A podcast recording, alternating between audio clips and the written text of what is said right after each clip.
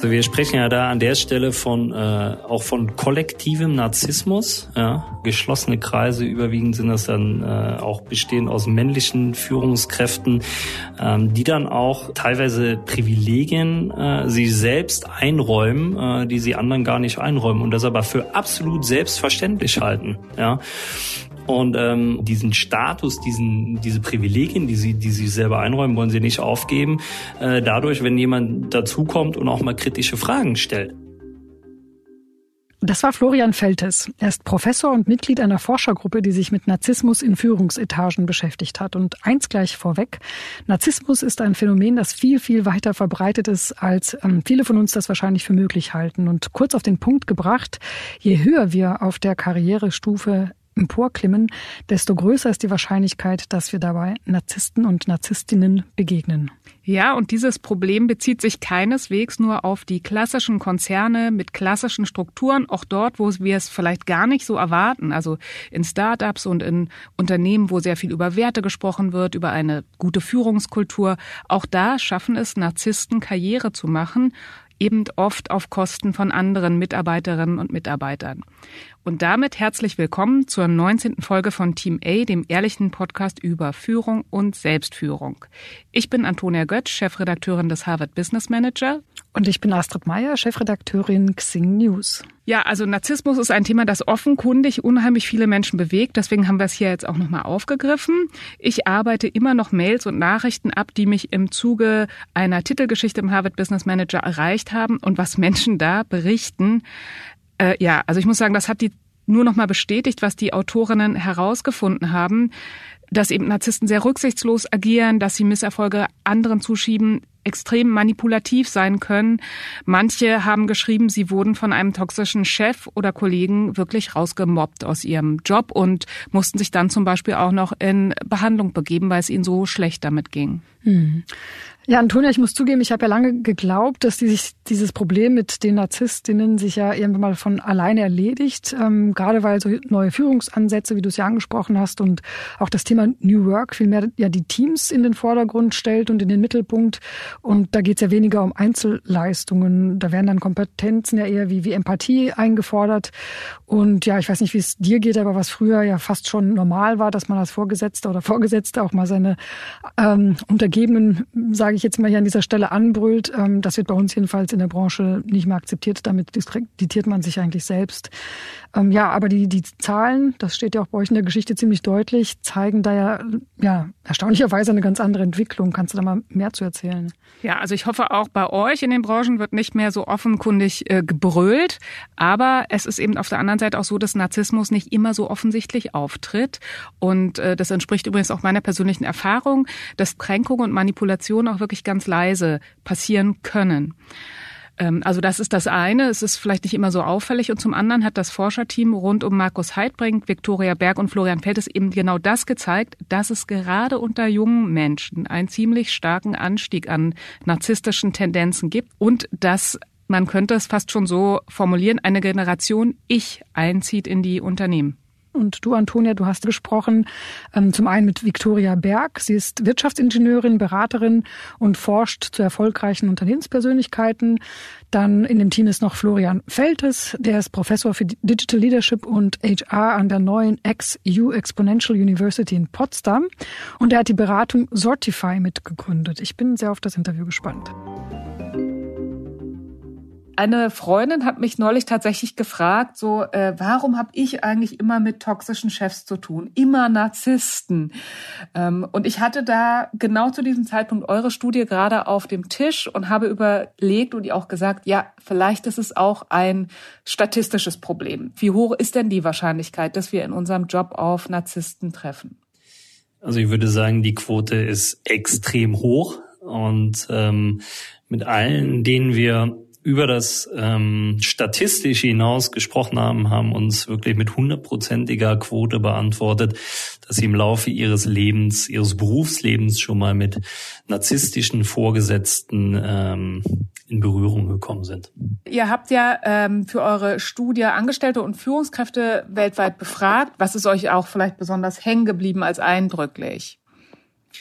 Also aus der statistischen Sicht vielleicht, um das nochmal aufzugreifen, sehen wir die größten Unterschiede zwischen Mitarbeitern ohne Führungsverantwortung und dann der Step in die Führungsverantwortung. Da haben wir wirklich die größten Unterschiede, was die Ausprägung der Narzissmus-Scores oder des narzisstischen Verhaltens betrifft.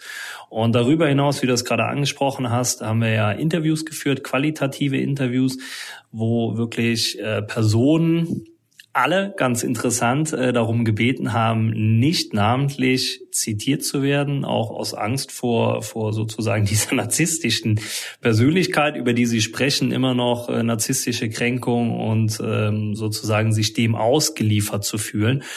Und ich glaube, Vicky hat da eigentlich so die, die, die prägnantesten Zitate oder, oder Aussagen. Also was mir persönlich da so im im Kopf geblieben ist, ist äh, so dieses Bild darf, zwischen Nähe und Distanz zum Narzissten oder der Narzisstin. Wie, wie nah darf ich ihm kommen und wie, wie nah sollte ich aber auch bleiben? Ähm, da ist mir so im Kopf geblieben, dass es extrem wichtig ist, sich dem Narzissten, der Narzisstin nicht zu nah äh, zu nähern sozusagen, äh, weil man sonst, man könnte sagen, verbrennt, also äh, zu nah, also ähm, ins Gehege kommt und äh, damit das Revier vielleicht äh, beschädigt und gleichzeitig davon aber nicht zu weit entfernt sein, weil wenn man nicht äh, nah genug am Narzissten, der Narzisstin dran ist, äh, fällt man vielleicht hinten runter und wird gar nicht mehr gesehen.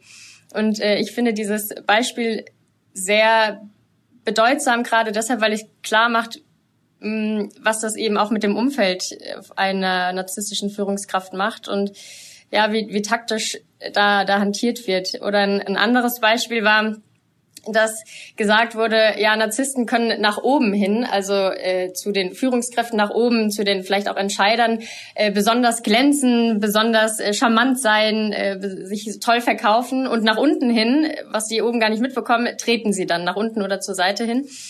Und äh, genau das macht so gefährlich, äh, weil gerade die Personen dann befördert werden oder äh, die Lorbeeren ernten und äh, nach unten hin oder zur Seite, wo, wo eigentlich wirklich gearbeitet äh, wird dann oder mit denen zusammengearbeitet wird, ähm, ja, kriegen die, die negativen Seiten mit. Was du jetzt beschrieben hast, ist ja dieses Machtgerange mit Narzissten. Wie kann ich konkret damit umgehen, wenn ich das erlebe? Mhm. Vielleicht ein Gedanke dazu. Ähm es gibt ja immer so dieses dieses schöne Motto Love it, change it or leave it, ja. Und ähm, also prinzipiell muss erstmal die Liebe stark genug sein zu dem, was man tut, um ähm, um diesen in Anführungszeichen wirklich Kampf dann auch anzunehmen. Ja, ähm, Change It wird schwierig, weil es ist halt dann wirklich eine Veränderung der eigenen Verhaltensweise, die der Narzisst, die Narzisstin dann an den Tag legen müsste. Und da ist die Wahrscheinlichkeit, dass das wirklich ähm, gelingt, durch außen, weil es natürlich der Faktor ist, die Person ist in die Position gekommen, hat diese Karriereleiter durchlaufen, weil sie sich genauso verhalten hat. Ja.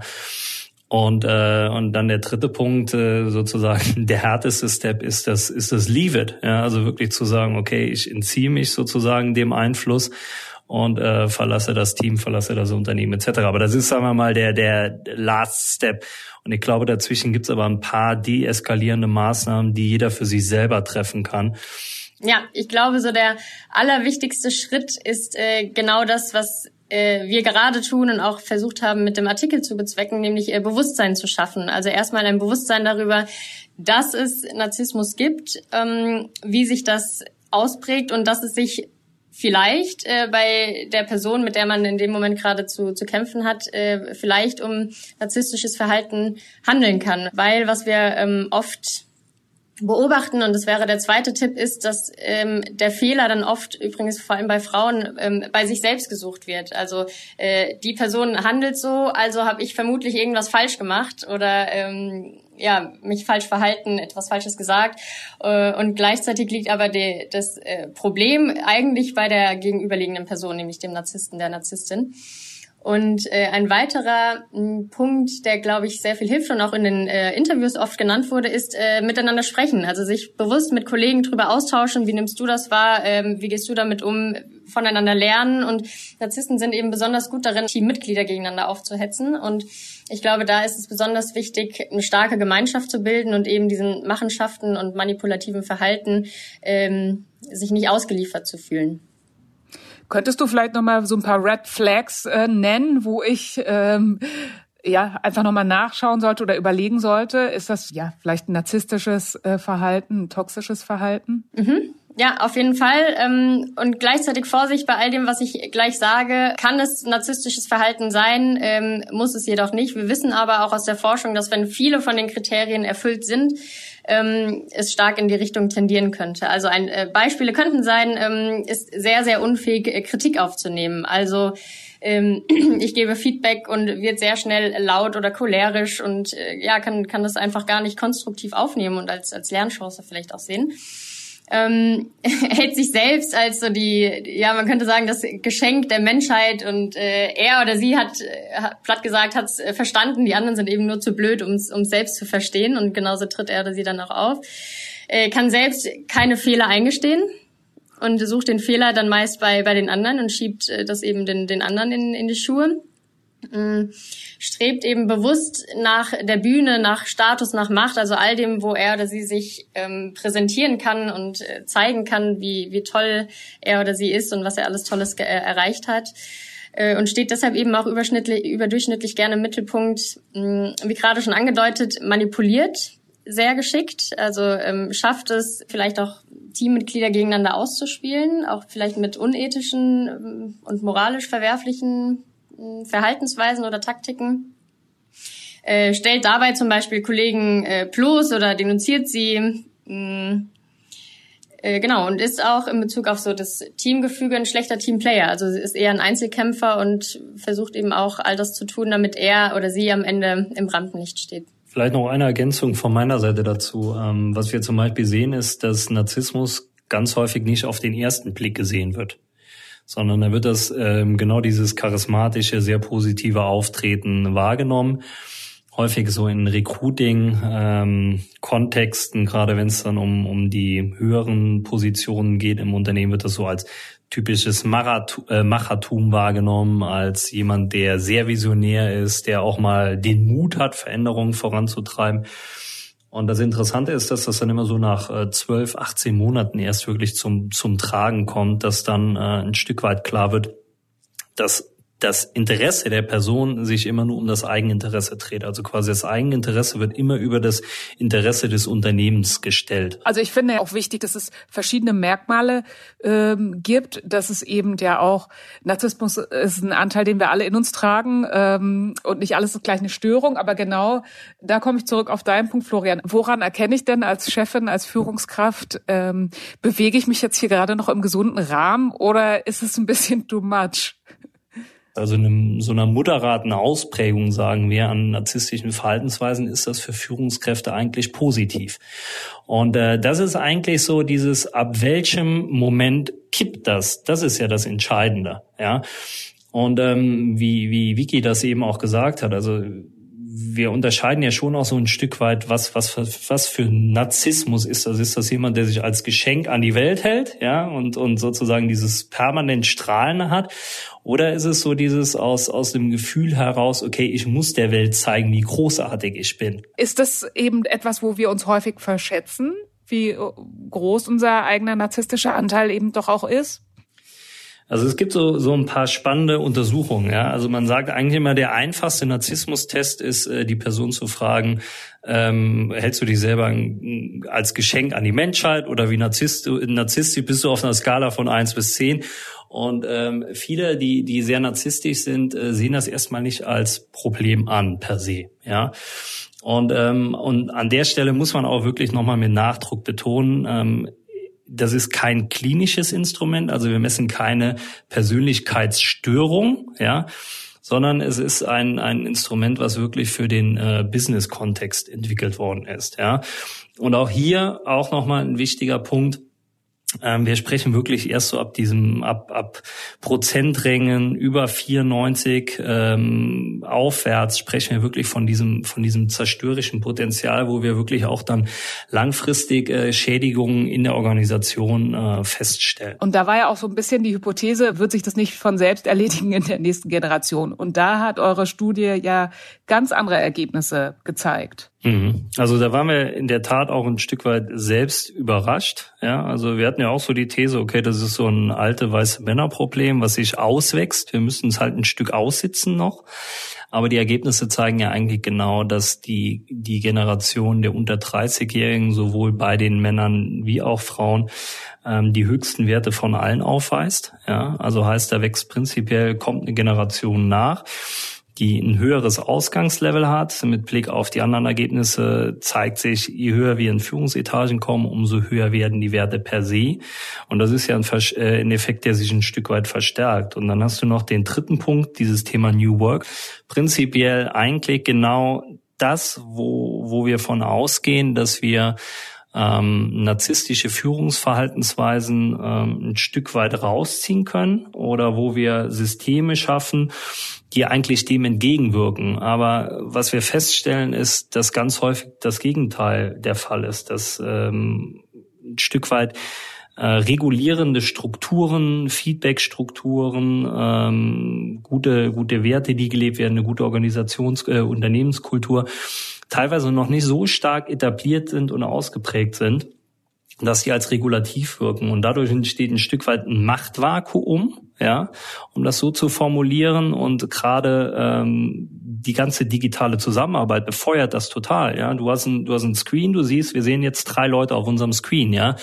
Wenn wir jetzt mehr Leute wären und jemand wäre auf der zweiten Seite und der wäre nicht so kommunikativ, ja, und wäre, sagen wir mal, ein Stück weit eher introvertiert und würde sich nicht permanent nach vorne schieben, äh, dann fällt er komplett raus. Dann kriegst du den gar nicht mehr mit. Dann existiert der, hart gesagt, gar nicht auf den ersten Blick. Und, und natürlich die Personen, die ähm, laut sind, die dominant auftreten, äh, nehmen sich das einfach, die beanspruchen das wieder für sie. Wieder dieses Thema äh, Leadership Emergence, ja, also den eigenen Anspruch zu haben, ich will die Führung haben und ich nehme mir die dann auch einfach. Und dafür sind natürlich gerade diese, diese hierarchielosen oder sehr flachen Organisationsformen eigentlich prädestiniert. Und, und dadurch bedarf es genau in den Formen äh, viel stärkere Feedback-Kultur, viel stärker diese, diese Aspekte von, wie schaffen wir es, Psychological Safety zu schaffen? Wie schaffen wir es, dass wir, dass wir eine offene Kultur haben, wo jeder das aussprechen kann, was auch, was ihn oder sie gerade treibt? Und da müssen wir viel, viel genauer hinschauen an der Stelle. Mhm. Also sich da quasi das nämlich mit als verwundbar wahrzunehmen und zu sagen, eine Organisation in der Transformation ist vielleicht sogar besonders gefährdet, dass Narzissten aufsteigen in dem Machtvakuum, wie Florian das genannt hat.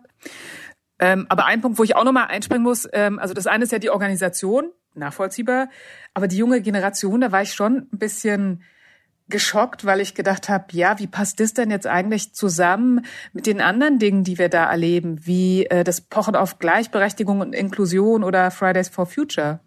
Ja, durchaus. Das hat, hat uns auch super überrascht und auch wirklich erschrocken und äh, haben dann auch wirklich einen, einen Blick in die aktuelle Forschung geworfen und äh, da wird dieser Trend äh, sogar auch bestätigt. Ähm, also dass die heutigen Generation, jungen Generationen äh, narzisstischer sind als äh, junge Generationen vor noch ein paar Jahren. Und dort wird das Ganze äh, so äh, beschrieben oder erklärt, äh, dass wir tatsächlich gerade einen Wertewandel durchmachen. Und ähm, äh, ja, es, es gibt den Wertewandel, den du gerade beschrieben hast, und gleichzeitig ähm, sehen wir zum Beispiel äh, die Selbstdarstellung auf Social Media. Das ist, glaube ich, ein sehr plakatives äh, Beispiel. Äh, die, die New York Times hat auch schon von Generation Selfie oder Generation Me, Me, Me, ich, ich, ich gesprochen, ähm, wo es eben darum geht, sich selbst gut zu positionieren. Über sieht man Personal Branding und wie kann ich noch besser und noch mehr Reichweite und so weiter erreichen. Und es geht eben um die Selbstdarstellung und das Ganze beginnt vielleicht auch schon in der Erziehung. Ich kann alles erreichen, was ich will und ähm, ja, wende vielleicht die ein oder andere Methode an, um, um das dann eben auch äh, zu erreichen. Vielleicht noch als Ergänzung dazu, ähm, was wir natürlich auch feststellen, das ganze Thema Individualisierung, ja, und Selbstoptimierung, was dazu kommt. Und ähm, und du hast natürlich auch viele Organisationen, also prinzipiell, du kannst alles tracken, du kannst äh, dich überall selbst optimieren, wo du möchtest. Und ähm, ich sehe das zum Beispiel auch gerade so im universitären Kontext, ähm, wo Studenten sich auf Interns bewerben, wo ähm, Studenten ihre ersten Jobs haben. Und wenn man sich zum Beispiel mal anschaut, was viele Unternehmen auch verlangen, ja, also das sind ja, sind ja werden ja Anforderungsprofile gestellt, dir wirklich, den du nur gerecht werden kannst, wenn du dein ganzes Studium oder deine ganze, sagen wir mal, Ausbildungszeit darauf ausrichtest, dass es nur um dich geht, dass es nur darum geht, welche Namen hast du in deinem Lebenslauf. Und es geht ja wirklich immer nur um dich als Einzelperson. Wie kannst du möglichst dein CV optimieren? Wie kannst du möglichst das aus der Zeit rausholen, um dann auch möglicherweise in den Job reinzukommen? Ja. Und da glaube ich, haben, haben auch die Unternehmen einfach eine, eine, eine Pflicht aus meiner, aus meiner Perspektive, auch ein Stück weit zu überlegen, was ist eigentlich realistisch und was für junge Menschen wollen wir eigentlich auch ansprechen mit dem, was wir anbieten können. Und was wir bis jetzt noch gar nicht so thematisiert haben, ich habe eingangs immer äh, tatsächlich habe ich auch gemerkt, mehr die männliche Form gewählt.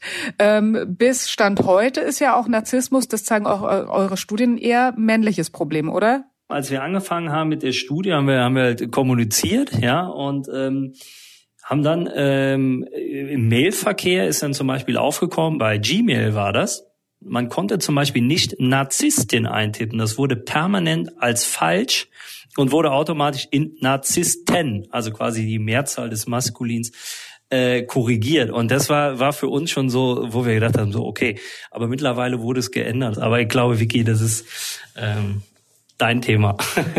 ja, genau, der Algorithmus hat gelernt.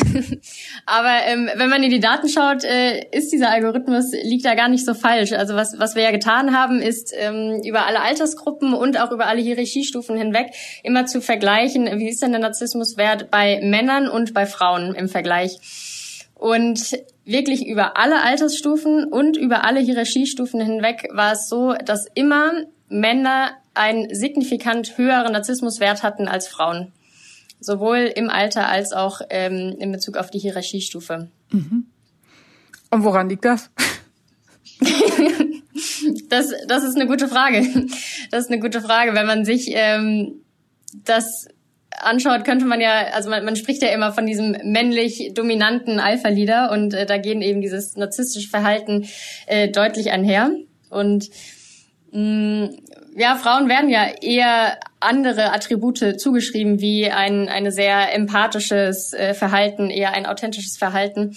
Und äh, ich glaube, es geht genau darum, äh, als Frauen äh, sich das beizubehalten und eben nicht auf diesem männlich dominanten Alpha-Zug, nenne ich es mal, äh, aufzuspringen.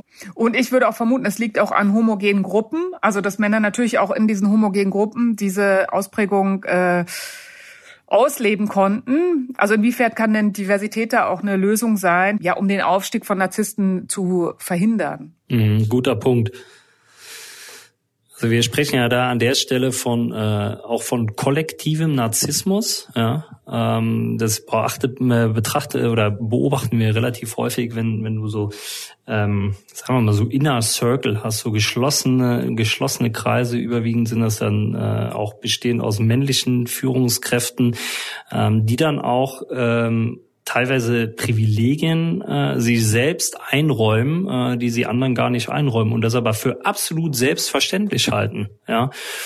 Und ähm, diesen Status wollen sie nicht aufgeben, äh, dadurch, wenn jemand dazukommt und auch mal kritische Fragen stellt. Ja, das beobachten wir sehr häufig und, und gerade so dieses Thema homogene Teams. Also man kann sich das so ein bisschen vorstellen, wie, wie wenn du ein Fußballteam hast, was nur aus Stürmern besteht, oder wenn du eine Werkzeugkiste hast, wo nur Hämmer drin sind. Ja, dann äh, hast du immer nur eine Perspektive. Du hast nur eine eine Stärke sozusagen, die reinkommt. Und je diverser, diverser Teams sind, umso besser bildest du natürlich auch die gesamten Bedürfnisse in der Organisation ab. Äh, umso besser kannst du natürlich auch verschiedene Perspektiven mit reinbringen, die dann auch einfach auch mal kritische Stimmen äußern. Ja. Also wenn ihr sagt, die wichtigsten drei Punkte, ähm, um eine Kultur des Narzissmus zu verhindern, welche würdet ihr da empfehlen anderen Führungskräften? Ich glaube, ganz wichtig, Flo, ich fange mal an, äh, ist Feedback. Äh, Feedback eben äh, auf äh, gleicher Ebene von unten und auch von oben, äh, so dass man eben gespiegelt bekommt, äh, wie, wie steht's denn um mich, was, was kommt gut an, was aber eben auch nicht und äh, narzisstische Verhaltensweisen ganz klar gespiegelt zu bekommen, um sie verändern zu können. Ähm, dann haben wir gerade schon äh, gehört, ich glaube, Frauen sind äh, Teil der Lösung. Ähm, sie sind im, im Schnitt weniger narzisstisch und äh, Stichwort Diversität ähm, durchbricht eben diese Spirale des kollektiven äh, Narzissmus. Und dass diverse äh, Teams eine, eine positive Wirkung haben, ist äh, ja weiterhin ist ja schon bestätigt in der Forschung. Und Flo, den dritten Punkt lasse ich für dich. ähm, ich glaube, was, was extrem wichtig ist, ist ähm, ja ein Stück weit auch eine ähm, Null-Toleranz-Politik an der Stelle auch aufzubauen. Ja, auch im Sinne von, äh, welche, welche Rollenbilder wollen wir eigentlich kreieren für eine junge Generation, die nachkommt. Und ich glaube, dass man da einfach ganz, ganz entschieden auch vorgehen muss und ähm, einfach sagen, okay, sobald was auf Kosten äh, anderer Mitarbeiter, Teams oder der Organisation geht, äh, dass das nicht geduldet wird. Das ist ein gutes Schlusswort. Eine letzte Frage habe ich aber noch an beide von euch. Und zwar, ihr habt euch jetzt so lange, so intensiv mit Narzissmus äh, beschäftigt. Was habt ihr äh, über euch entdeckt, was ihr vielleicht vorher nicht erwartet habt? Also ich bin ehrlich, ähm, ich glaube, bei mir reicht, reicht der Narzissmus nicht für ganz, ganz oben anzukommen. Also wenn es so bleibt, wie es ist. oh, interessant. Und nee, Victoria, was hast du bei dir entdeckt? Ähm, das ist eine spannende Frage. Ich glaube, ich ähm, habe bei mir entdeckt, nach welchen Forschbildern ich strebe und äh, habe genau das in Frage gestellt bei mir. Also wer ist es eigentlich, den ich äh, langfristig nachahmen möchte? Und habe für mich festgestellt, dass ich das nochmal überdenken möchte. Was darf ich fragen? Darf ich auch an dich fragen? Was, ja. was ist dein großes Learning aus, aus diesem Projekt? Oh Gott, mein großes Learning. Also ich bin ein bisschen beruhigt, weil ähm, ich habe auch den Test durchgeführt, ja, und habe mich dann durchgetestet. Ich habe eine ganz niedrigen, ihr nennt es Machiavellismus, ne? Also ich habe mhm. eine ganz niedrige Ausprägung von Boshaftigkeit offensichtlich dabei. Also ich würde sagen, ich nehme die Dinge durchaus gerne in die Hand, aber ich finde tatsächlich eine große Frage ist, kann man andere Leute mitnehmen und auch im Mittelpunkt stehen lassen oder nicht. Ja, vielen Dank für eure Impulse und das Gespräch. Antonia, wie so oft fand ich das einen sehr sympathischen Gedanken, mit dem du aus diesem Interview ähm, ausgestiegen bist. Ähm, ja, sich einfach mal tatsächlich klar zu machen, geht es einem Menschen nur um sich selbst oder ist das ähm, vielleicht eine Macherin oder ein Macher, also ein Wesenszug, der durchaus ja auch sympathisch ist, der dann auch gerne auf der Bühne steht oder die und extrovertiert auftritt, aber durchaus eben auch in der Lage ist, ähm, andere neben sich genauso scheinen zu lassen.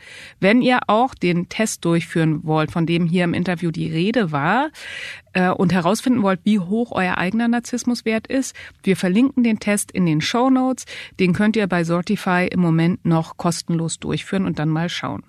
Ja, und ich habe jetzt noch aus dem Interview für mich persönlich mitgenommen, dass ähm, man sich auf keinen Fall einlassen sollte auf Machtspiele mit Narzissten und Narzisstinnen, weil man sie einfach nicht ähm, gewinnen kann. Und vor allen Dingen muss man sich immer klar machen, dass es eigentlich nicht mein Problem vielleicht als, als Betroffene, sondern das Problem tatsächlich des anderen oder der anderen, die eben diese krankhafte Störung ja auch hat.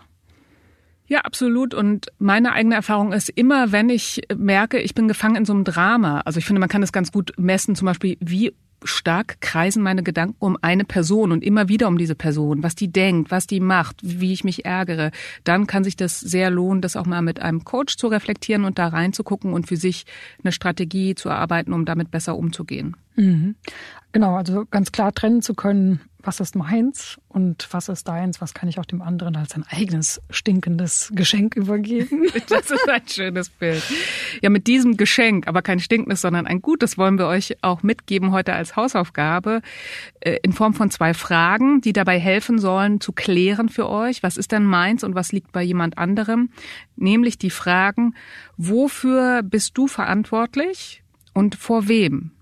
Und wenn man sich das mal aufschreibt, wofür bin ich verantwortlich und vor wem? Wem gegenüber muss ich mich eigentlich rechtfertigen? Äh, das kann eben schon sehr helfen, Klarheit zu gewinnen. Mhm. Und wenn es dann am Ende auch nur der Liebe Gottes. ja, zum Beispiel. Damit ähm, verabschieden wir uns aus dieser Folge. Bis zum nächsten Mal. Und wenn euch der Podcast gefallen hat, dann gebt uns doch eine gute Bewertung im Apple Store und wir hören uns beim nächsten Mal wieder. Tschüss. Ja, bis in zwei Wochen. Wir freuen uns auf euch.